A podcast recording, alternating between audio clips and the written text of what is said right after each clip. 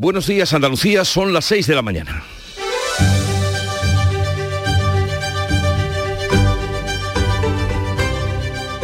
Despierta tu mente, descubre la realidad. En Canal Sur Radio, La mañana de Andalucía con Jesús Vigorra.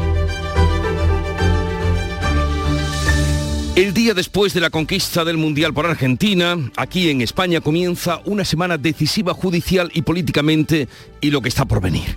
Hoy el Constitucional decide si frena la tramitación parlamentaria de la reforma legal que busca renovarlo. Los recursos del Partido Popular y Vox pretenden paralizarla antes de que entre en el Senado y el PSOE alerta de graves consecuencias si esto llega a pasar. Si el Tribunal no para la reforma del Código Penal y la enmienda en la elección de magistrados para el Constitucional, la reforma del Código Penal llegará el jueves al Senado para su debate y aprobación. De momento todo queda a expensas de lo que hoy acuerde el Tribunal Constitucional. Estaremos pendientes. Y en lo político, esta semana quedarán aprobados los presupuestos de la Junta y también los del Estado para 2023. El Parlamento andaluz acoge el miércoles y jueves el debate final del presupuesto que supera los 45.600 millones de euros. En el Senado también quedarán definitivamente aprobados los presupuestos del Estado para el año que viene. Si bien antes el Gobierno pretende sacar adelante 17 leyes en ambas cámaras. En el Congreso, la polémica de la ley trans, la de universidades, empleo, mercado de valores, la del deporte y la de protección de las personas que denuncian casos de corrupción. Y la gripe, la gripe de la que casi nos habíamos olvidado, se dispara en Andalucía. Hay más de 500 casos por cada 100.000 habitantes en nuestra tierra y se espera un pico para la Navidad. Desde hoy todo el que lo desee vacunarse de la cuarta dosis del COVID puede hacerlo tenga la edad que tenga. Sanidad vuelve a hacer un llamamiento a toda la población para completar esta pauta. Y la luz baja hoy 4 euros y cuesta 93 euros el megavatio hora. Ha sido más barata de madrugada y será más cara, como suele ocurrir, de 8 a 9 de la noche. En Canal Sur Radio, la mañana de Andalucía con Jesús Vigorra. Noticias. ¿Qué les vamos a contar en este lunes de la penúltima semana del año con Manuel Pérez Alcázar? Buenos días, Manolo. Buenos días, Jesús Vigorra.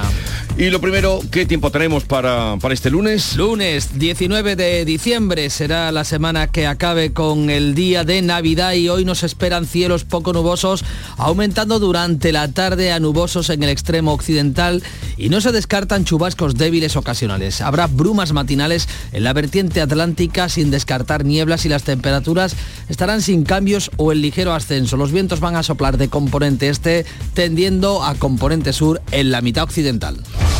Y vamos a las noticias que pasan por cómo el Tribunal Constitucional va a celebrar hoy un pleno extraordinario para decidir sobre el recurso de amparo del Partido Popular para frenar la enmienda del Gobierno que rebaja mayorías y esquiva los plazos para la renovación de magistrados del propio Tribunal de Garantías. Pleno convocado a las 10 de la mañana después de que el jueves los magistrados progresistas forzasen el aplazamiento de la decisión sobre el recurso del PP, lo que permitió que la Cámara aprobara la reforma que mañana va a pasar a la Comisión de Justicia del Senado y que el jueves debe de tener el visto bueno en el Pleno. La decisión del Constitucional llega en medio de enormes presiones. El PSOE, de hecho, ha presentado este domingo dos escritos para intentar frenar la petición del PP y en los que solicita que se aparte de la toma de la decisión al presidente González Trevijano y al magistrado Antonio Narváez, ambos con el mandato caducado. El ministro de la presidencia Bolaños ironiza. Pues a mí estos ocho vocales conservadores me parecen servidores públicos ejemplares. Me parece gente muy responsable, gente que ha trabajado intensamente para que se cumpla la ley, la Constitución y para que nombren a sus dos eh, magistrados pues, para el Constitucional. Para ambos magistrados, Unidas Podemos ha pedido la recusación y ha presentado esta misma noche una reclamación ante la justicia europea para que se pronuncie sobre si la abstención de ambos debe ser automática. Pese a que hay cuatro magistrados con mandato caducado, PSOE y Unidas Podemos solo recusa a estos dos para que el tribunal mantenga el quórum. El coordinador del PP, Elías Bendodo, acusa a Pedro Sánchez de querer controlar la justicia. Tenemos la obligación moral, la obligación ética de acudir al Tribunal Constitucional como hemos hecho para no solo al, al, Constitucional, sino donde haga falta para que este delirio dictatorial de Sánchez no siga adelante. Pero de aquí que la reforma de la elección de magistrados del Tribunal Constitucional puede quedar sin efecto si el martes el Pleno del Poder Judicial aprueba la designación de sus candidatos. Los vocales del sector conservador forzaron al presidente que se resistía a convocar este Pleno del Poder Judicial.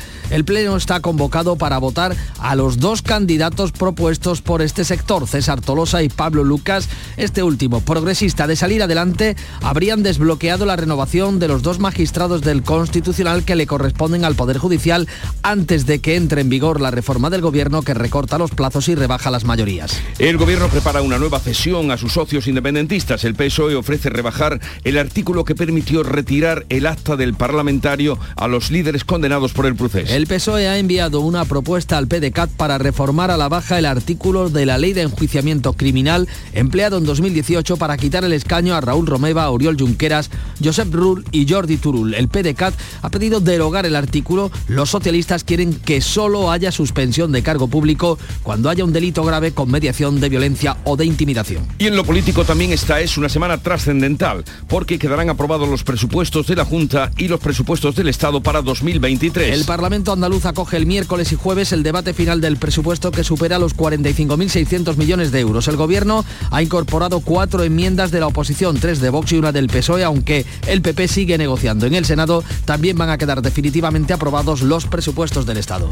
La Junta reúne a partir de hoy a las comisiones de seguimiento contra la violencia de género. Este lunes se celebra una concentración en la localidad sevillana de Dos Hermanas en contra del último asesinato machista que se ha producido en Andalucía. Estas comisiones se reúnen entre hoy y el jueves y la segunda semana de enero en las ocho provincias. Su objetivo es reforzar la coordinación y mejorar la atención a las víctimas. Coincide esta cita con la concentración ante el colegio en el que estudian los tres hijos de la última mujer asesinada por su expareja, una mujer en dos hermanas. Los niños están ahora en un centro de acogida de la Junta y se espera la llegada desde Guatemala de un hermano de la madre para hacerse cargo de los pequeños. Se trata de la undécima mujer asesinada en Andalucía, 43 van en toda España.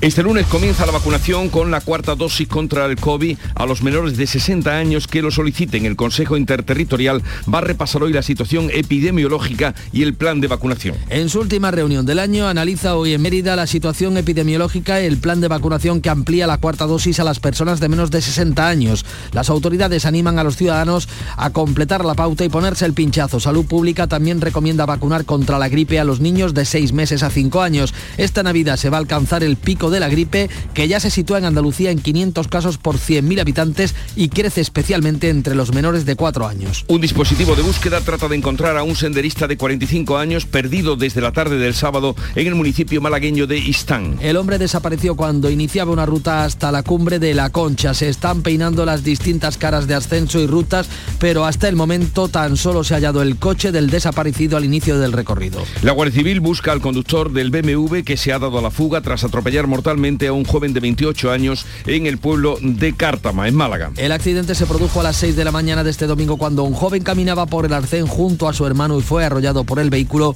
cuyo conductor se está buscando. La Dirección General de Tráfico lanza hoy una campaña de concienciación de los conductores ante las fiestas navideñas. Estas serían las fotos de Navidad de mi familia. Si hace 39 años mi padre no hubiese fallecido en la carretera.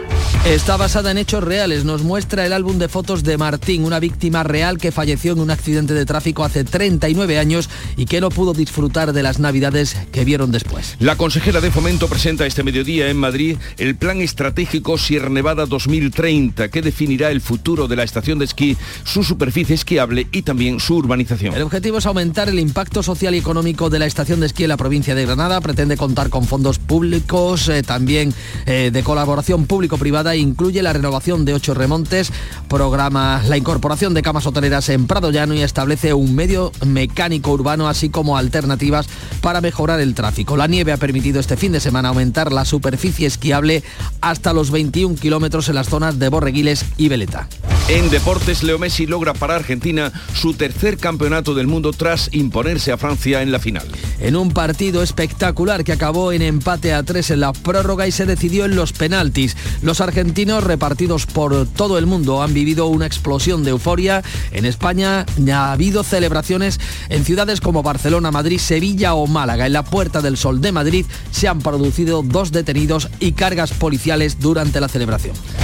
Así les vamos a contar la actualidad de este día, pero vamos a ver cómo la reflejan los periódicos que ya ha repasado, leído y resumido para ustedes Paco Ramón. Buenos días, Paco. Muy buenos días, Jesús. Pues eh, como te podrás imaginar, ¿no? Argentina, mejor dicho, Messi acapara todos los titulares en las fotos de portada de la prensa este lunes 19 de diciembre, en el que el albiceleste ha sumado su tercer mundial en Qatar. Todos los periódicos que he visto, menos uno que es andaluz, el Málaga hoy, cuya foto de portada es para la victoria del conjunto malacitano, dice, en una gran final. El conjunto de Mel logra una victoria vital ante el Alavés. Ya parece más pequeñito Messi subiendo eh, al aire, al cielo, esa Copa del Mundo. Más asuntos. ABC de Sevilla destaca en su primera que el PSOE pelea con dos nuevos escritos al Constitucional para frenar la petición de amparo del PP y en su portada interior, en la 2, lleva la foto de la boda del torero Curro Romero y Carmen Tello en la capilla sevillana de la Casa de Pilatos tras 28 años de relación.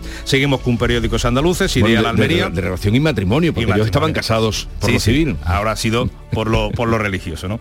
Eh, manipulan vídeos de contenido sexual para extorsionar a personas por internet. En la, por internet, en la información de apertura de Ideal de Almería, la Guardia Civil ha detenido a cuatro personas eh, por formar parte de esta red que pedía hasta 2.000 euros. Y el diario de Sevilla, la Junta ultima su limitación de los pisos turísticos en el centro y en Triana, en estos barrios de la capital hisparense.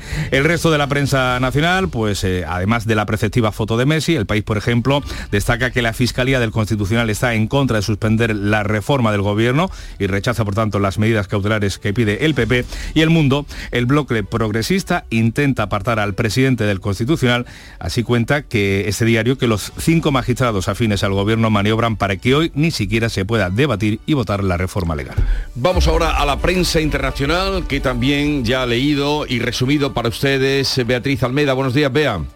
Muy buenos días, el diario Clarín. Un segundito que tenemos que escucharte mejor. A ver. Adelante. Acércate a este micrófono, acércate a este micrófono y así podemos escucharte tu selección de noticias internacionales. Venga, Ya me he cambiado.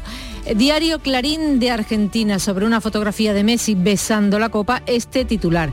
Final inolvidable, tremenda explosión de alegría, más de un millón de hinchas en el obelisco y la 9 de julio, que es la avenida 9 de julio. Le Monde. Argentina destrona a Francia en una final torcida. Y fíjate lo que dice, fijaos. El mundo entero quería la coronación de Argentina. El mundo entero obtuvo satisfacción. Aclaran, claro, que como ellos, ellos venían de ser eh, ya los campeones, pues ahora pues, digamos que había que cambiar, ¿no? En el comercio de Perú, Dina Boluarte anuncia salida de Pedro Angulo de la presidencia del Consejo de Ministros, del primer ministro que mm, lo cambia. La jefa de Estado indicó que el lunes o el martes se estaría recomponiendo el gabinete ministerial que tiene pues 10 días apenas. La prensa británica lleva el 50% del mundial y las huelgas. El mundial lo vemos después, hay 35 sobre las huelgas. Dice el Express que las enfermeras dispuestas a negociar el fin de la huelga. Esto genera esperanzas de que eh, se pueda llegar a un acuerdo antes de Navidad. Pero en el Times nos cuentan que la huelga del personal de los aeropuertos causará estragos en Navidad. Se esperan en Heathrow, Gatwick, Manchester y Birmingham, los principales aeropuertos. Pues así viene la prensa nacional, internacional y el día que comenzó con Beatriz Rodríguez en el Club de los Primeros, la mañana de Andalucía. ¿Qué te has encontrado hoy? Buenos días, buena mañana. Muy buenos días, Jesús. Me he encontrado, mira, para empezar, eh, eh, los gustos de, de, los andaluces que nos han querido llamar, se han querido poner en contacto con nosotros porque hoy preguntábamos eh, ya pensando en la Nochebuena, en las comilonas que nos pegamos estos días, en el propio día de Navidad, pues eh, esas cosas que, siempre hemos dicho, a mí me gustaría probar esto, pero oye, nunca hemos tenido ocasión, ¿verdad?, de hacerlo, a, probar culinariamente, algún caprichito, ¿no? Bueno, ha habido un poquito de todo, pero la, gente que no le falte el plato de jamón de jabugo y la gamba blanca de, de, Huelva. ¿eh? Ahí, ahí es que no se casan ni para qué te digo yo. Bueno, hemos hablado con Eva, que es camionera que es de, estas cosas que, trajo la pandemia, ¿no? De estas vidas que, tantas que hay, ¿no? Que, ha cambiado la, pandemia. A raíz de la misma decidió sacarse el carnet de conducir camiones y de tirarse a la carretera acompañada por, por su pareja. Y bueno, la verdad es que se lo ha montado estupendamente, ¿eh? porque se recorre gran parte de España, eso sí, de lunes a viernes, que luego descansa los fines de semana y lo hace bien acompañada, ¿verdad? Por, por su pareja. Y destaca sobre todo la gente tan encantadora que conoce fuera de Andalucía cuando le reconocen por la bufanda del Sevilla que, lleva y dice, ah, tú eres de Andalucía. Y bueno, en fin, que estaba muy contenta, muy contenta la mujer. También hemos hablado con un, con un camarero que, abre a estas horas ya y, hablamos un poco del pan, ¿no? De, cada vez nos gusta más probar diferentes tipos de pan. La variedad, en la, variedad está el gusto. Bueno, la agenda del día, la agenda que ya nos trae eh, Ana Giraldes. Buenos días, Ana. Buenos días, Jesús. Agenda cargadita. Vamos a empezar con la Casa Real. La reina Leticia asiste hoy a la reunión anual de, directores del Instituto Cervantes que se celebra en Granada y el rey Felipe VI junto al presidente del gobierno Pedro Sánchez inaugura la línea de AVE de alta velocidad entre Madrid y Murcia. Eh, también hoy aquí en Andalucía a las diez y media el presidente de la Junta, Juan Moreno interviene en el acto de homenaje que la Real Academia Sevillana de Buenas Letras dedica al catedrático Manuel Clavero Arevalo. También hoy tenemos una estadística, sale la nueva edición del barómetro del Centra, de la Fundación de Centros de Estudios Andaluces. También suele ser un barómetro político en el que podremos conocer igual ya para las próximas elecciones cómo, cómo, está, ¿Cómo está la situación. La situación. Los ministros de Energía de la Unión Europea se reúnen hoy en otra fecha límite para acordar un tope al precio de las compras de gas y vamos a terminar con otra estadística que el INE publica el balance de defunciones a causa las causas de la muerte en 2021 y del primer semestre de este año nos podrán permitir conocer la evolución de la curva de mortalidad por la pandemia. Bueno, pues estaremos atentos a todas esas noticias o avances que el día nos trae. Ahora un poco de música que nos llega desde Canal Fiesta Radio.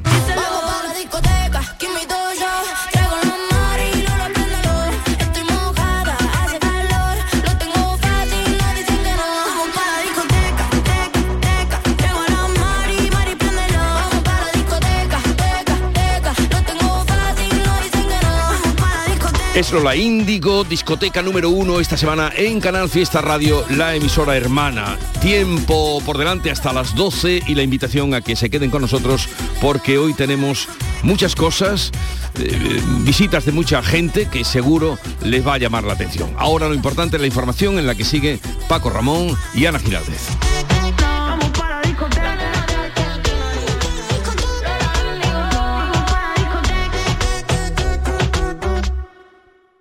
La mañana de Andalucía con Jesús Vigorra sigue contigo, también en Navidad. Toda la actualidad y el avance de las noticias del día con el mejor humor, la diversión y la alegría de estas fechas. La mañana de Andalucía con Jesús Vigorra. Esta Navidad también contigo desde las 7 de la mañana. Canal Sur Radio, la Navidad de Andalucía.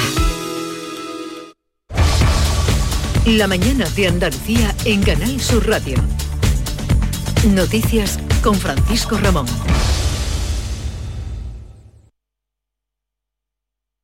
6 y 18 minutos de la mañana, seguimos en directo en Canal Sur Radio contándoles lo más destacado de la actualidad en, este, en esta mañana de lunes 19 de diciembre que pasa por un órgano tan importante como es el Tribunal Constitucional, que celebra hoy un pleno extraordinario para decidir sobre el recurso de amparo del Partido Popular para frenar la tramitación de la reforma penal con la que el Gobierno rebaja mayorías y esquiva los plazos para la renovación de magistrados del propio Tribunal de Garantías. El pleno está convocado a las 10 de la mañana después de que el jueves los magistrados progresistas forzasen al presidente González Trevijano a aplazar la decisión sobre el recurso del PP que pretendía la suspensión cautelarísima de la votación en el Congreso de la enmienda. El aplazamiento permitió que la Cámara aprobara la reforma que mañana pasará por la Comisión de Justicia del Senado y el jueves por el Pleno. Si el Constitucional admite hoy el recurso del PP, a que Vox sumó otro recurso similar, sería la primera vez en España que la justicia paraliza una ley antes de ser aprobada por el legislativo.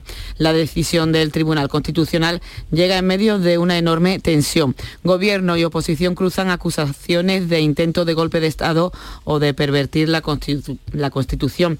Tanto el PP como la mayoría del Poder Judicial consideran que el presidente se está saltando los principios básicos constitucionales para contentar a la mayoría parlamentaria con la que gobierna, que incluye a partidos independentistas. Pues a esa cita de hoy, el PSOE ha presentado ese domingo dos recursos para intentar frenar la petición del Partido Popular. Asegura los socialistas que parar la reforma vulnera los derechos de los ciudadanos a participar en los asuntos públicos a través de sus representantes. En otro escrito, los socialistas han pedido que se aparte a los magistrados González Trevijano y Narváez Rodríguez, cuyo mandato está caducado. El ministro de la Presidencia, Felipe Bolaño, ironizada, ironizaba sobre los ocho magistrados que dice son ejemplares, los magistrados conservadores. Pues a mí estos ocho vocales conservadores me parecen servidores públicos ejemplares. Me parece gente muy responsable, gente que ha trabajado intensamente para que se cumpla la ley, la Constitución y para que nombren a sus dos eh, magistrados pues, para el Constitucional. Por tanto, mi máxima admiración a estos señores y a estas señoras tan ejemplares en su labor. Pues en esta misma línea, Unidas Podemos ha reclamado a la justicia europea que se pronuncie sobre la imparcialidad de estos dos magistrados, de González Trevijano y Narváez en Rodríguez, cuyo mandato está caducado. Los morados quieren conocer si la abstención prevista por la ley para jueces y magistrados tiene carácter automático o no. Mientras, desde Torremolinos, el coordinador general del Partido Popular, Elías Bendodo, ha asegurado que es uno de los peores momentos de la democracia en nuestro país, con un gobierno socialista podemizado, ha dicho, y entregado a los independientes para Bendodo, eh, tras los e indultos, hacer desaparecer la sedición y abaratar la malversación, ahora Sánchez lo que quiere es controlar el Tribunal Constitucional. Los que utilizaron dinero público para dar el golpe contra España, ahora eso ya no es corrupción, abaratando el delito de malversación. Y ahora lo siguiente es cambiar las reglas del juego para controlar el poder judicial, los jueces y manosearlo a su antojo, es decir, populismo puro de oliva.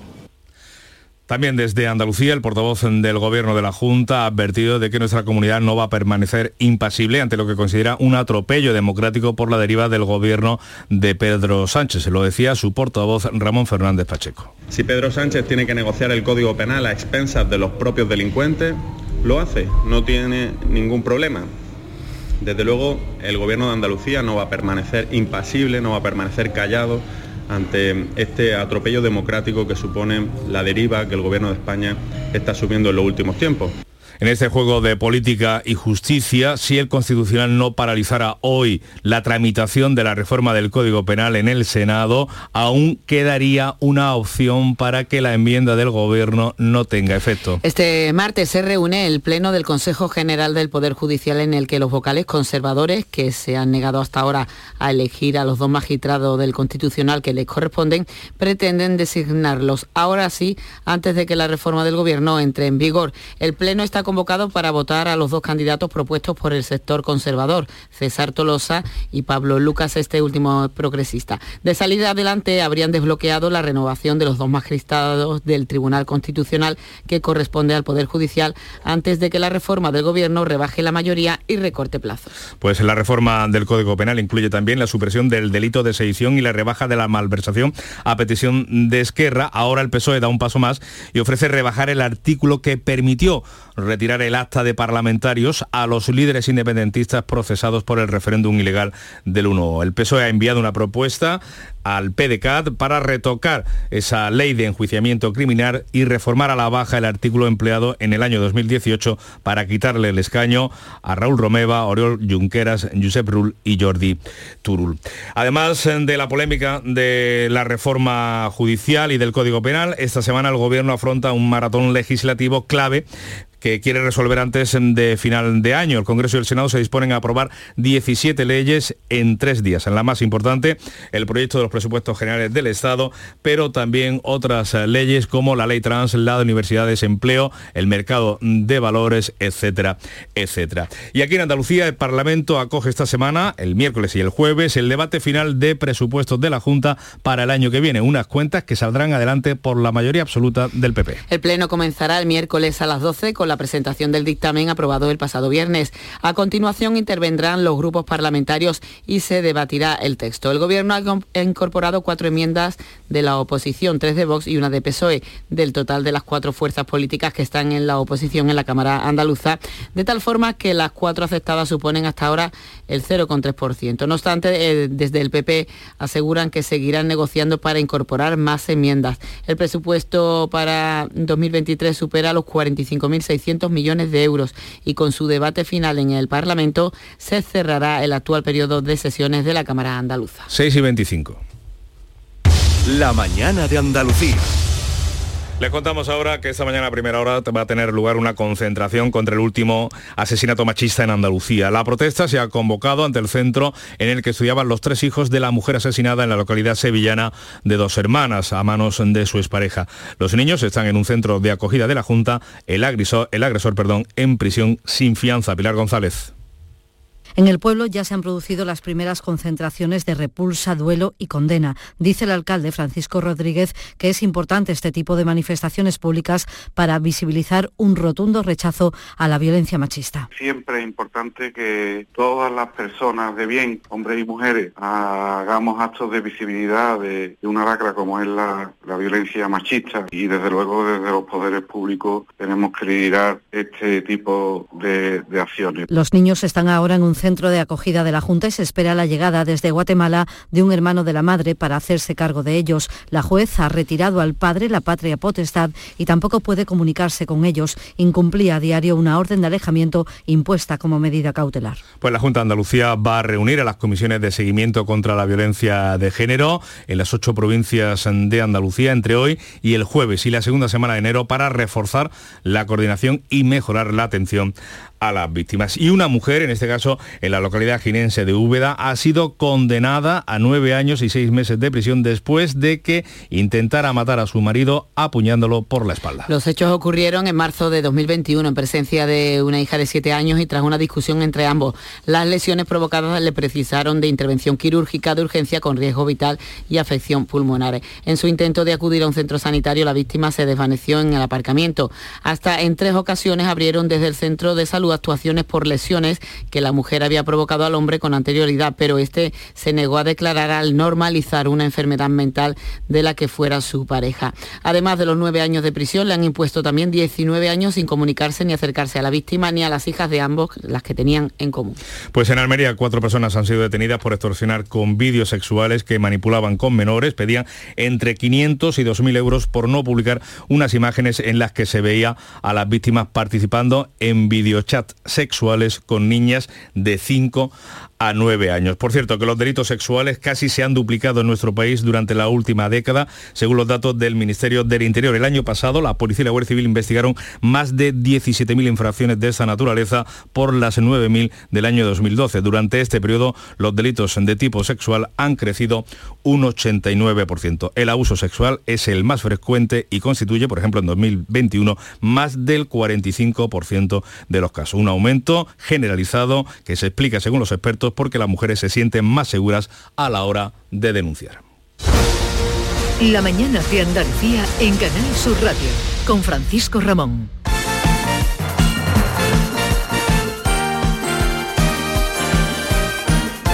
Y nos vamos con los deportes. Eh, ya saben, Argentina, campeona del mundo. Antonio Camaño, ¿qué tal? Buenos días. Hola, ¿qué tal? Buenos días. Ya acabó el Mundial de Qatar y fue Argentina la campeona del mundo por tercera vez en su historia, ganando a Francia en una final espectacular con seis goles, prórroga y penaltis en 120 minutos de juego. Leo Messi dice adiós a este torneo levantando su ansiado trofeo mundial de selecciones. Y Sevilla y Betis han sido protagonistas de este mundial porque cinco jugadores, tres en Nervión y dos en Heliópolis, se han convertido en campeones del mundo. Guido Rodríguez, Petzela, Acuña, Papu Gómez y Montiel, que marcó el penalti decisivo, vuelve a casa con la copa bajo el brazo. No fueron protagonistas los béticos porque ninguno de los jugadores salieron de inicio, pero Petzela sí tuvo participación en el partido, tampoco en el Sevilla salieron ninguno de inicio, pero sí jugaron los dos laterales. Acuña entró por Di María y Montiel entró el inicio de la prórroga para sustituir a Nahuel Molina. El lateral derecho sevillista fue villano, también fue héroe en cuestión de minutos. Hizo el penalti del 3-3 y metió el definitivo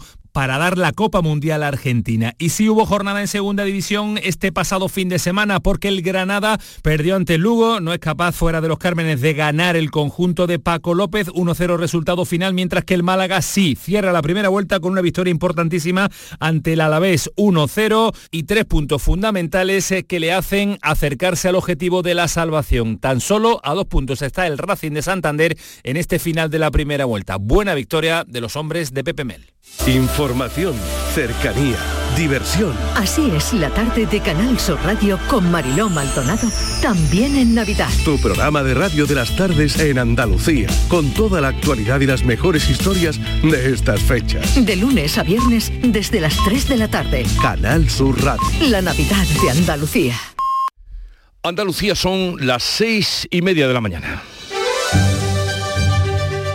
La mañana de Andalucía con Jesús Vigorra.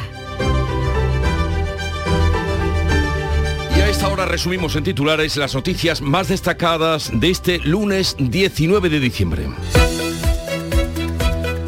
Lo hacemos con Ana Giraldez. El Tribunal Constitucional decide hoy o va a decidir sobre el recurso de amparo del Partido Popular para frenar la reforma judicial del gobierno. Ante la cita judicial, el PSOE ha presentado dos escritos para tratar de bloquear el del PP que plantea suspender la tramitación de su reforma. Los socialistas y sus socios de Podemos han pedido la exclusión de los magistrados González Trevijano y Narváez Rodríguez, cuyo mandato está caducado. El Poder Judicial elegirá mañana a sus magistrados para el Constitucional. El bloque conservador propone ahora a sus dos candidatos, uno conservador y otro progresista, para que lleguen al tribunal antes de que entre en vigor la reforma del gobierno que rebaja la mayoría cualificada de la elección de magistrados. Concentración hoy en Dos Hermanas, en Sevilla, por el último asesinato machista. La protesta será esta mañana en el colegio donde estudian los tres hijos de la mujer asesinada.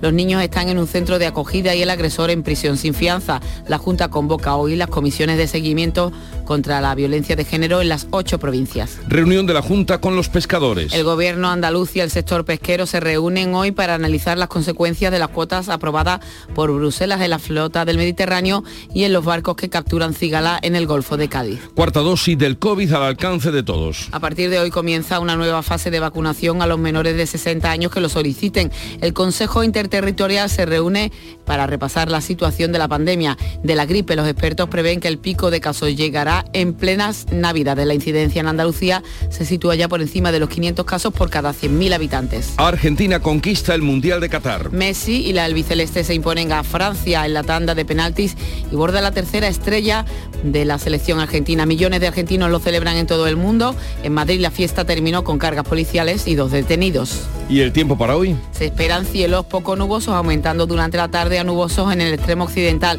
y no se descartan chubascos débiles. Brumas matinales en la vertiente atlántica sin descartar niebla, las temperaturas sin cambios o en ascenso y los vientos de componente este tendiendo a componente sur en la mitad occidental.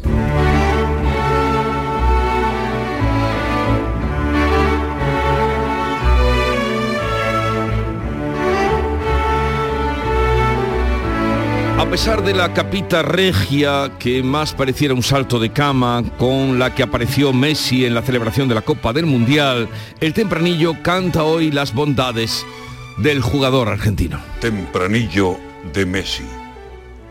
Si es por justicia, se hizo. El fútbol se lo debía. La campeona del mundo ha vuelto a ser Argentina. Cerca de 40 años esperando. ¿Lotería? No, que es la madre de un Dios que bien se lo merecía por todo lo que ha ido dando de magia, de fantasía, de milagros con las botas, de billar, de tres cartitas. Enhorabuena, Leo Messi, bordador de virguerías, porque el oro de esa copa salió de tu propia mina. Sí, obviamente, y no me voy a poner a, repasar el partido ahora, no, no hace falta. Habíamos que, teníamos que ser campeones del mundo, lo somos. Más allá de cómo se dio el partido, no es momento del análisis, sino de disfrutar.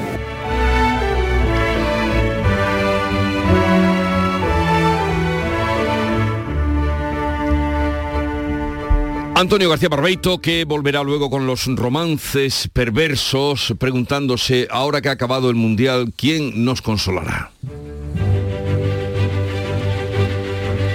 Hoy es el día de Santa Eva, madre de todos los hombres, a pesar de que eh, la Biblia nos cuenta que trajo el pecado, mm, el pecado venial Original, perdón. Original. Original, pero también venial, ¿no? También venial, porque con un poquito de agua estaba despachada la cosa. Bueno, Santa Eva. Y tal día como hoy, tal día como hoy, 19 de diciembre de 1308, mediante el Tratado de Alcalá de Henares, Fernando IV de Castilla y Jaime II de Aragón acercan posturas frente al enemigo común, el reino nazarí de Granada. Y por ahí empezó todo, por ahí empezó todo. Tal día como hoy de 1968, la Asamblea General de las Naciones Unidas le solicita al Imperio Británico que descolonice Gibraltar, territorio español, antes del 1 de octubre de 1969. Y ya ven ustedes por dónde vamos. Llegó el hombre a la luna antes. ya ven ustedes por dónde vamos. En el 68, la Asamblea de las Naciones Unidas le dice, váyanse ustedes de ahí. Y ya ven, sentados estamos esperando. Y la cita del día, que en un lunes creo que nos puede venir bien esta del filósofo Bruckner, que dice, la única palabra que debemos decir cada mañana en reconocimiento del regalo que se nos ha dado es gracias. Pascal Bruckner, filósofo y escritor. La repito, gracias. la repito para que ustedes eh, la tengan en cuenta. La única palabra que debemos decir cada mañana en reconocimiento del regalo que nos ha sido, que se nos ha dado, es gracias. Gracias. Gracias. Eh, sigamos. Segunda entrega de la lectura de prensa del día, del repaso que ha hecho Paco Ramón. A ver, cuéntanos. Pues gracias a las que dieron ayer millones de argentinos por ver ese momento de Messi eh, subiendo la Copa del Mundo al cielo en la conquista de la tercera mm, estrella, de la tercera Copa del albiceleste en el Mundial de Qatar. Lo recogen todos los periódicos, también la prensa andaluza que incorpora otras noticias, por ejemplo el Málaga hoy. Expertos prevén que el pico de la gripe llegue entre Navidad y finales de año. La vacunación infantil se incorpora para siempre. En Andalucía ya se puede vacunar a los menores precisamente de la gripe. En el ideal de, Almería leemos eh, que una red manipulaba vídeos de contenido sexual para extorsionar a personas por Internet. La Guardia Civil ha detenido a cuatro individuos eh, acusados de formar parte de esta red. Eh, pedía a los extorsionados hasta 2.000 euros eh, por evitar propagar esos vídeos. Fueron dos denuncias en Gador y en Elegido las que dieron la voz de alarma a la Benemérita. Y en el ABC de Sevilla, en su página, en su portada interior, podríamos decir, en la 2, como lo llama el diario de Vocento, lleva la foto de, bueno, pues de esa ceremonia religiosa entre el torero Curro Romero y Carmen Tello en la capilla sevillana de la Casa de Pilatos tras 28 años de relación. El resto de la prensa nacional, también de la andaluza, pues se hace eco de ese, esa pugna entre el Poder Judicial y el Ejecutivo eh, a raíz de la reforma eh, impulsada por Podemos y el PSOE en el Congreso de los Diputados, pues eh, para cambiar el modo de elección de los jueces. Destaca el ABC que el PSOE pelea con dos nuevos escritos en el Constitucional para frenar la petición de amparo del PP. El país dice que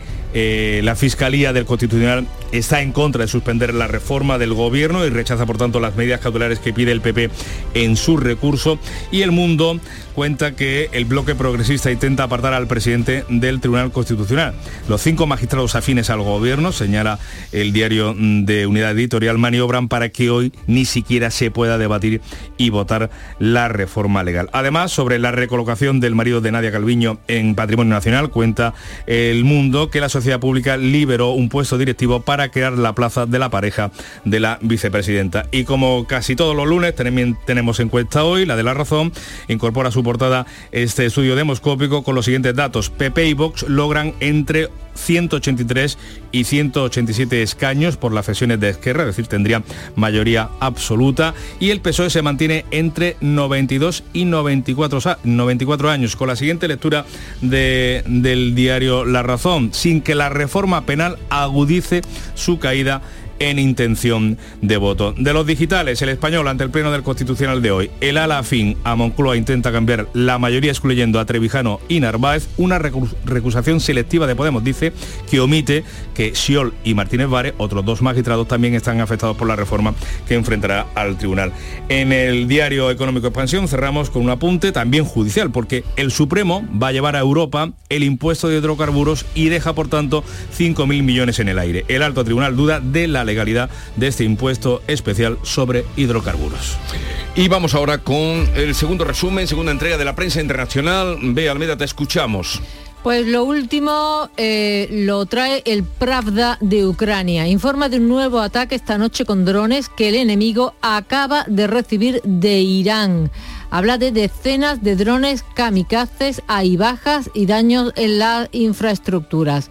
También sobre la guerra, el New York Times, Ucrania dice que Rusia está entrenando soldados para una posible nueva ofensiva. ¿Y qué mencionas a Irán? Eh, ¿Qué novedades hay de las revueltas y de los condenados a muerte? Pues mira, el diario belga Le Soir dice que Bélgica pide a sus ciudadanos que abandonen Irán lo antes posible. También quienes tengan doble nacionalidad están expuestos a arrestos, detenciones arbitrarias y juicios injustos. Es lo que le ha pasado a la actriz iraní Taran Alidusti. El diario alemán Frankfurter Allgemeine Zeitung dice que esta actriz de renombre internacional ha sido arrestada, fue arrestada el sábado. Ella se había solidarizado con las protestas, no había participado en ellas. Eh, se le acusa de difundir información falsa y distorsionada, distorsionada e incitar al caos. El Lemón hacen una semblanza de El Verdugo el presidente de Irán, que debe su meteórico ascenso a su atroz talento para respaldar crímenes y abusos. Recorrer la vida de Ebrahim Raisi, el presidente de Irán, es ante todo, dice este periódico, contar los muertos que marcan su despiadado ascenso. Me voy a Italia y al... Perdona, aquí y, ah, está esta actriz detenida, pero también el español que iba por allí eh, andando a Qatar y por visitar la tumba mm, de, de Amin, la, como la chica uh, Mashamini. lo tienen encarcelado. Hay miles de detenidos mm. y que sepamos, al menos, al menos 24 eh, están esperando el juicio. perdón, continúa, sí, sí, es sí, sí, condenados a muerte. Bueno, en Italia, el diario La República, Qatar contra Bruselas. Las medidas anticorrupción dañan nuestras relaciones. El Emirato advierte de que la decisión de Bruselas de bloquear el acceso de los asuntos cataríes a la Eurocámara repercutirá en los asuntos del gas. ¿Y qué mencionas eh, del, mundial, del mundial, que viene esto ya el último día que vas a hacer crónica del mundial? Bueno, sí. Mira, la hipérbole o exageración se ha contagiado a medio mundo. El San británico. Messi levanta la copa y titulan En la mano de Dios. La final más grande desde 1966. Al fin Messi gana el Santo Grial. El periódico Clarín. La felicidad de un país, partido épico. La selección lo dio todo en un partido que se definió por penales. Fíjate qué bonito. penales. Ellos hablan de penales y no de penaltis. Penales, eh, penalti viene del latín penalitas, de pena, de, castigo, ¿no? La Argentina de Messi toca el cielo en Qatar. Un Dios justo le dio a Messi el mundial que merecía. En la nación la coronación del orgullo. La selección de Messi ganó la mejor final de la historia y se compró un lugar en el cielo del fútbol. ¿Pero qué obsesión tiene con el cielo esta gente? Alcanzó la eternidad. Lágrimas y fervor el día en que el artista le ganó a la máquina. Bueno, bueno, bueno, un poco desmedido Bueno, todo, un pero poco, un poco.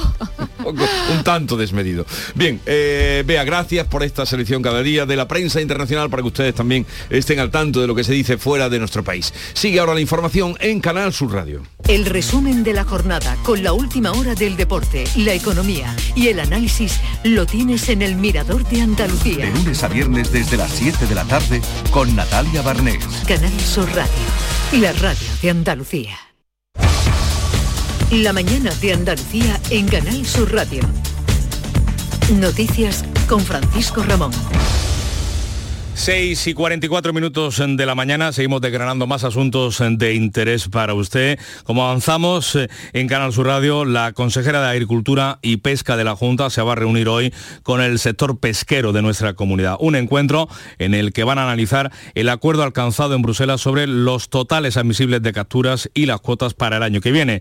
Carmen Crespo, la consejera, considera que con los nuevos topes es inviable salir a faenar, eh, a faenar en el Mediterráneo los más de 90 barcos que lo hacen en la actualidad. Pierden otro 7% de días que pueden salir a pescar, una reducción que se suma a la acumulada ya del 30% de los últimos años. Por ello, desde la Junta de Andalucía se ha pedido al Gobierno que se aplique ahora y no en octubre del año que viene la bolsa de días de pesca para flexibilizar ese recorte que deja los días de faena en 150 días máximo en el caladero mediterráneo. Tenemos que trabajar ahora mismo muchísimo más para buscar, y eso se lo digo al sector directamente, como siempre, nos reuniremos para buscar posibilidades. La Junta de Andalucía lo tiene claro, siempre busca la mejoría del sector a pesar de estas decisiones injustas y desde luego pedir en este caso que nuestro gobierno, el gobierno de España, también apoye eh, las posibles soluciones que podamos dar al sector. También ha salido perdiendo el centenar de barcos de arrastre que, de pesca de cigala en el Golfo de Cádiz, que ha visto reducida su cuota otro 36% después de la reducción del 30 sufrida este año. Es decir, para 2023 se enfrenta a una cuota un 66% inferior a la que venía faenando desde hace dos años. El Gobierno va a aprobar un nuevo paquete de medidas anticrisis el próximo 29 de diciembre con el fin de contrarrestar la escalada de precios de la cesta de la compra. Y es que ya saben ustedes que el último dato del, del IPC confirmaba que los precios de los alimentos siguen disparados en nuestro país. Más de un 15% de media han crecido durante los últimos 12 meses. Ahora el gobierno quiere hacer frente a esa inflación, a la de la cesta de la compra. PSOE y Podemos se negocian, entre otras medidas, una ayuda de 300 euros que llegaría vía cheque, según los cálculos de la formación morada, a casi 10 millones de ciudadanos. El Ejecutivo también contempla la creación de un nuevo impuesto a las cadenas de supermercados y parece descartado de momento que vaya a bajar el IVA como le pide el PP, porque según la vicepresidenta del Gobierno, Yolanda Díaz, solo se beneficia a las distribuidoras. No arreglamos el problema, la crisis alimentaria en nuestro país, bajándole el IVA, que no es casual que lo pida el PP y no es casual que lo pidan las grandes distribuidoras, bajándole el IVA a los productos de nuestro país. Lo que tenemos es que garantizar una alimentación digna en nuestro país a las familias de todas y todos nosotros. El PP critica que el gobierno llegue tarde y mal a este a afrontar el problema de la inflación en la cesta de la compra y le pide que esta vez le haga caso y apruebe ya una bajada de impuestos de los alimentos básicos y lo haga pues en el Consejo de Ministros de esta misma semana a ser posible. Así se lo ha pedido el vicesecretario de Economía de los Populares, Juan Bravo. El señor Sánchez no hace nada. El presidente fijó el 26 de septiembre, hace casi tres meses, le propuso la bajada del IVA en los alimentos básicos. Y desde entonces el señor Sánchez ha dejado pasar 12 consejos de ministros sin ayudar a las familias. Por eso le pedimos, le exigimos que no pase de este martes, que no pase del próximo Consejo de Ministros sin que se anuncie la bajada del IVA en la cesta de los alimentos. Pues para amortiguar el encarecimiento de los alimentos al que están haciendo frente las familias, eh, Grecia ha anunciado que el Estado va a asumir durante seis meses el 10% del coste de la cesta de la compra de cada ciudadano griego. El gobierno heleno del conservador Kyriakos Mitsotakis incluirá esta medida en los presupuestos del año que viene. Y un 15,5% mm, va a caer hoy el precio de la luz en España para los clientes de tarifas reguladas vinculados al mercado mayorista. Mega megavatio hora va a costar de media algo más de 93 euros. Por cierto, que los ministros de Energía de la Unión Europea se reúnen hoy para acordar un tope al precio de las compras de gas tras el ultimátum que les dieron el pasado jueves los líderes eh, de la Unión Europea a fin de contar el año que viene con un mecanismo de intervención que evite picos de precios excesivos en el mercado del gas europeo. De nuevo, en clave local, el gobierno va a seguir negociando la reforma de las pensiones y el salario mínimo con los sindicatos, después de que la COE haya roto el diálogo social. Los empresarios no van a volver a sentarse con la ministra de Trabajo, Yolanda Díaz, si ésta no rectifica su decisión de dar al gobierno el poder de intervenir en los expedientes de regulación de empleo de las empresas. Respecto a la reforma de las pensiones, que el ministro de Escriba quiere cerrar antes de que finalice el año, patronal y sindicatos se han manifestado en contra del aumento de las cotizaciones o del número de años por el, para el cómputo de la pensión, eso sí, por motivos distintos. El Ayuntamiento de Sevilla saca hoy lunes a la venta una nueva edición del Bono Sevilla, cheques de compra por los que el consumidor paga 30 euros, pero los canjea por 50 en el comercio elegido. Es un esfuerzo inversor del consistorio hispalense que beneficia a los negocios y a los clientes. Pilar González. Salen a la venta los bonos del Ayuntamiento de Sevilla para comprar en las tiendas del centro y de los barrios con una aportación municipal de 20 euros por unidad. El cliente abona 30 euros pero hace compras por 50. Es el Ayuntamiento el que paga esos 20 euros de diferencia directamente al comerciante. En septiembre hubo una primera experiencia que fue muy exitosa y que tuvo un impacto económico de cerca de 4 millones y medio. Para esta segunda campaña se han previsto casi 21.000 bonos y un presupuesto de 420.000 euros del ayuntamiento, un dinero que da por bien empleado el consistorio y que agradece el presidente de los comerciantes, Tomás González. Fomento del comercio local y ayuda a los ciudadanos de, de Sevilla. 20 euros por cada compra de 50 que hace. Estoy seguro que, que se va a vender igual de rápido que se vendieron los bonos anteriores. En la anterior campaña, 417 negocios se sumaron a esta iniciativa de alimentación, moda, librería, papelería, también calzado, bares y cafeterías. En esta se han sumado las tiendas de artesanía y las agencias de viaje. 6 y 50 minutos. La mañana de Andalucía. Este lunes eh, comienza la vacunación con la cuarta dosis eh, mm, del COVID a los menores eh, de 60 años que lo soliciten. La Comisión de Salud Pública vuelve a hacer un llamamiento a la población en general para completar su vacunación con esta cuarta dosis. El presidente de la Asociación Española de Vacunología, Jaime Pérez, recuerda que esta dosis, la cuarta de la vacuna, está ya, viene ya adaptada a las nuevas variantes. Está adaptada a Omicron y lo que se ha hecho es abrir la posibilidad eh, una vez que se ha priorizado los grupos que es fundamental que se tienen que vacunar de forma lo más rápido posible, como son los mayores de 60 años, pero habiendo vacuna, como hay vacuna, siempre es mejor vacunarse que no vacunarse.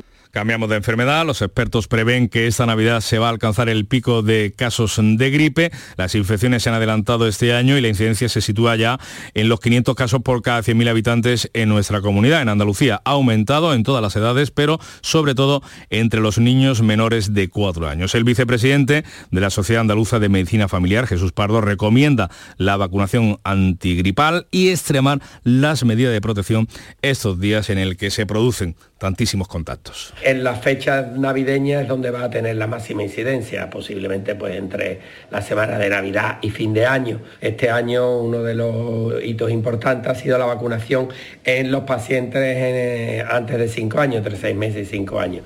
Por cierto, que el Consejo Interterritorial de Salud se va a reunir hoy, lo va a hacer en la localidad extremeña de Mérida. Es su último encuentro del año en el que va a repasar precisamente la situación epidemiológica mm, del coronavirus y el plan de vacunación contra la COVID-19. Esta Comisión de Salud Pública avaló que las personas menores de 60 años sin factores de riesgo se puedan mm, vacunar. También va a estudiar hoy el impacto del parón o las consecuencias que tuvo el parón en 2020 por el COVID para una enfermedad tan dramática como es el cáncer. Por cierto, que en China el COVID se propaga con rapidez, solo unos días después de relajar las medidas que se han mantenido durante tres años. Las cifras oficiales son poco fiables. Las autoridades han comunicado solo 2.000 casos este domingo y ningún fallecido, pero los crematorios informa que están incinerando a marchas forzadas a una mm, velocidad de 20 muertos por COVID mm, diario en cada tanatorio.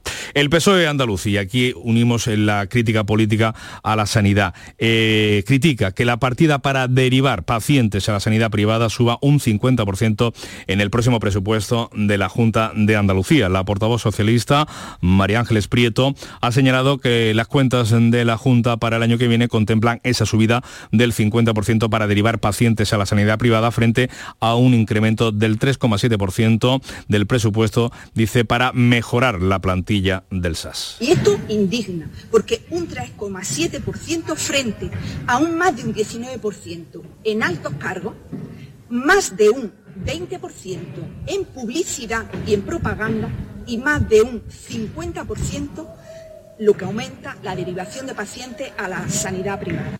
Nos quedamos en Granada porque la reina Leticia inaugura hoy la reunión anual de directores del Instituto Cervantes. El Hospital Real acoge desde hoy y hasta el miércoles la reunión actual y anual de directores del Instituto Cervantes. A la cita acuden más de 60 responsables de la institución que dirige el poeta granadino Luis García Montero. El Papa Francisco ha firmado ya su renuncia en caso de impedimento médico hace más de nueve años. Así se lo ha dicho en una entrevista con el diario ABC coincidiendo con su 83 cumpleaños. El pontífice dice que lo hizo cuando el cardenal Tarcisio Bertone aún era secretario de Estado del Vaticano, antes por tanto de ser sustituido en el cargo en octubre de 2013. Escuchamos al pontífice. Ya está. Yo firmé mi renuncia ya. Era Bertone, secretario de Estado. Yo la firmé en caso de, impedimento, de médico, qué sé yo, hasta el ya tiene, no sé qué se le ha dado Bertone ahora, pero se la di cuando era secretario de en su entrevista con ABC, el Papa también habla de Cataluña y dice que la Iglesia no puede hacer propaganda por un lado o por otro. Tiene que acompañar al pueblo para que encuentre una solución definitiva. No, la Iglesia tiene que estar encarnada. Bueno, la Iglesia que está encarnada no va, ¿no? Pero tiene que acompañar a su pueblo. Lo que no puede hacer la Iglesia es hacer propaganda por un lado o para el otro. Lo que tiene que hacer es acompañar al pueblo a que logre una solución definitiva. Ahora, ¿este es el tiempo de la solución definitiva para Cataluña? No sé. Eso ustedes lo tienen que decir. Palabras eh, del Papa al diario ABC. El arzobispo de Granada presenta hoy su renuncia formal eh, porque mañana martes cumple 75 años. Cambiamos de asunto, dejamos a un lado la crónica de la iglesia. Les contamos que el conductor de un BMW que ha atropellado mortalmente a un joven de 28 años en Cártama, en Málaga, se encuentra ahora en busca y captura por parte de la Guardia Civil que ya lo habría identificado. Los sanitarios solo pudieron confirmar el fallecimiento del peatón. El accidente se produjo a las 6 de la mañana de este domingo cuando el joven caminaba por el arcén junto a su hermano y fue arrollado por un vehículo cuyo conductor, como decimos, se dio la fuga y está en busca y captura. El alcalde de la localidad malagueña es Jorge Gallardo entre Cártama y la, y la estación y bueno, parece que una persona joven pues estaba en la propio arcén de la carretera y a lo que sabemos ahora mismo es que un BMW que, parece que no, se ha quedado en un accidente, ha pasado, se ha dado la fuga, pues lo ha atropellado justamente entre la carretera y el, y el quitamiedo y la persona pues ha fallecido y seguimos también hablándoles eh, de... Seguimos en la provincia de Málaga porque un dispositivo de búsqueda trata de encontrar a un senderista de 45 años perdido desde el pasado sábado en el municipio de Istán, cuando inició una ruta hasta la cumbre de la Concha. Se está peinando las distintas caras de ascenso y rutas de este paraje, pero hasta el momento tan solo se ha hallado el coche del desaparecido al inicio del recorrido. Y en crónica de sucesos, contarles también que tres bomberos han resultado heridos tras sufrir un accidente en la localidad malagueña de Totalán y que el hombre aplazado este fin de semana por un fardo de 300 kilos en Andújar fue trasladado tras una primera valoración al hospital Alto Guadalquivir de la localidad jienense y después ha pasado al neurotraumatológico de la capital, pero se encuentra estable dentro de la gravedad. Y estamos en la semana de la lotería. El sorteo extraordinario se celebra el próximo jueves en el Teatro Real de Madrid. Se han emitido 180 series de 100.000 100.000 números cada una. En total, 3.600 millones de euros, de los que se van a repartir un 70% en premios, es decir, 2.520 millones. El gasto medio por persona asciende a 69 euros, algo más de 3 euros que en el sorteo del año pasado, según las estimaciones del Organismo Nacional de Loterías. El gordo de Navidad está premiado con 4 millones de euros a la serie, es decir, 400.000 euros al décimo. El segundo, 125.000 euros al décimo. Y el tercero, 50.000 euros al décimo. También se reparten dos cuartos premios y ocho quintos. Madrid, Barcelona, Zaragoza y Valencia son las cuatro ciudades donde más ha caído el gordo. Completan el ranking Cádiz, ciudad agraciada en 12 ocasiones, y Málaga en 10 y para que nadie pueda, mm, que tenga que recrear el álbum de la Navidad ese que no pudo vivir, es eh, el lema, es la idea a la que se acoge la nueva campaña de la DGT para las próximas vacaciones, eh, con la que busca la concienciación de los conductores ante la fiesta, así que puede verse y escucharse ya desde hoy y hasta el próximo 8 de enero. Está basada en hechos reales, nos muestra el álbum de fotos de Martín, que falleció en un accidente de tráfico hace 39 años y que no pudo disfrutar de esas navidades ni de las que vinieron después. Es una víctima real, su hija Fanny, que tenía seis años cuando su padre murió, repasa las fotos que podrán haber sido y no fueron creadas gracias a la inteligencia artificial, como recoge el anuncio. Estas serían las fotos de Navidad de mi familia. Si hace 39 años mi padre no hubiese fallecido en la carretera. Pues tráfico aumentado, los controles de alcoholemia y de drogas ante la cercanía ya de las Navidades. Por cierto, que una persona ha perdido la vida en las carreteras andaluzas durante este fin de semana, según el balance provisional de la DGT. El accidente se produjo en la localidad malagueña de Cártama, a la entrada del municipio, ese atropello del que hemos venido contando con anterioridad. Así llegamos a las 7 de la mañana.